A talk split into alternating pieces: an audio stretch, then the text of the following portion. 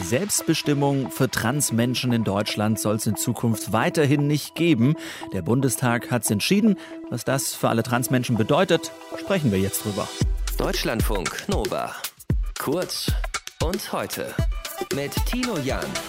Seit 40 Jahren gibt es in Deutschland das transsexuellen Gesetz. Es regelt die Änderung der Vornamen und die Feststellung der Geschlechtszugehörigkeit in besonderen Fällen. Doch am Gesetz gibt es ziemlich viel Kritik. Es äh, verletze die Würde der Menschen, sagt zum Beispiel der Bundestagsabgeordnete und queerpolitische Sprecher der Grünen Sven Lehmann. Das Bundesverfassungsgericht hat Teile des transsexuellen Gesetzes in der Vergangenheit sogar schon mal als verfassungswidrig eingestuft. Gestern, da wollten die Grünen und die FDP im Bundestag eine Reform des transsexuellen Gesetzes erreichen. Doch die Anträge wurden in einer namentlichen Abstimmung abgelehnt. Petra Weitzel von der Deutschen Gesellschaft für Transidentität und Intersexualität. Wie enttäuscht sind Sie, dass die Reform des Gesetzes jetzt gescheitert ist?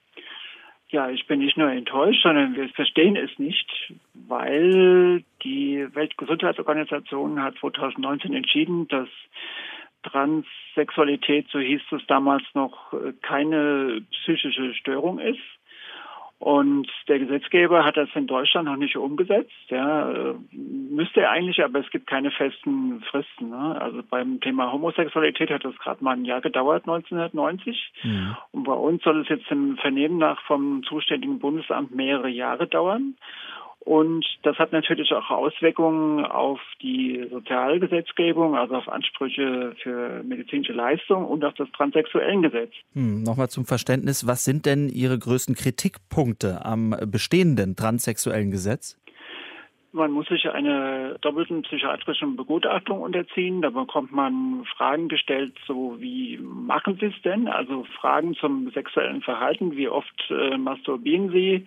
Denken Sie über Sex mit Tieren nach? Und bekommt auch Fragebögen äh, geschickt mit 30, 40 Fragen. Da ist zum Beispiel eine Frage drauf. Sie sehen eine Blumenwiese vor sich und haben Sie den Impuls, diese Blumen platt zu treten? Ja? Es ist sehr durchsichtig, also es geht um, um Impulskontrolle, ja. Und wenn man sich weigert, diese Fragen zu beantworten, dann sagt die Gutachterin, ja, der zu begutachtende ist nicht äh, kooperativ und gibt die Sache an das Amtsgericht zurück, was dann wiederum eine Ehrenrunde von mehreren Monaten dauert. Also das heißt, man ist gezwungen, solche dummen Fragen, solche übergriffigen Fragen zu beantworten und kann sich damit gegen eigentlich nicht wehren.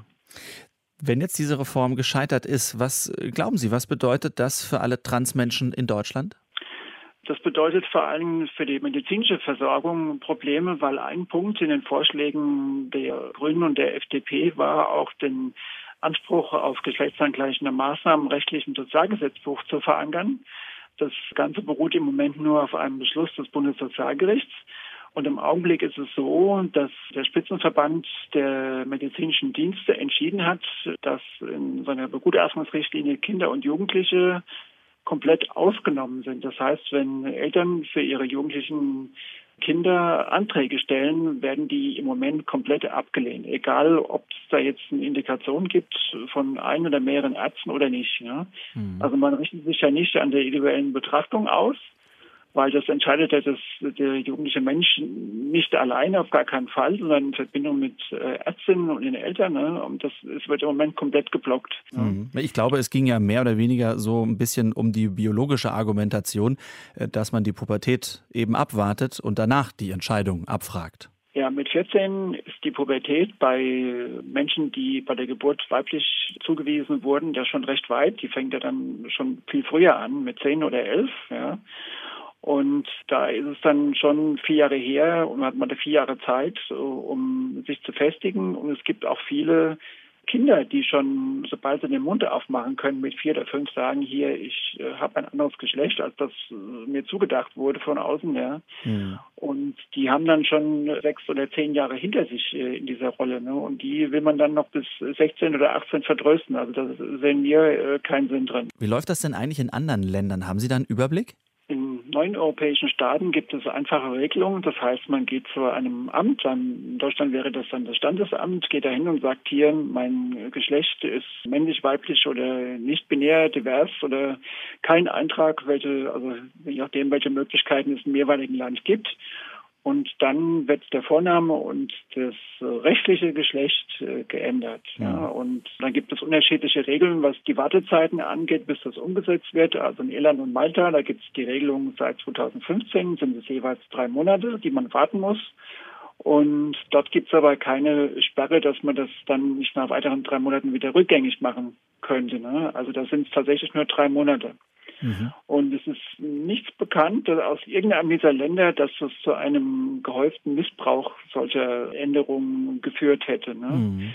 Petra Weitzel von der Deutschen Gesellschaft für Transidentität und Intersexualität über das, was gestern im Bundestag entschieden wurde, nämlich die Selbstbestimmung für Transmenschen, soll es in Zukunft weiterhin in Deutschland nicht geben. Lieben Dank. Bitte Deutschlandfunk Nova. Kurz und heute.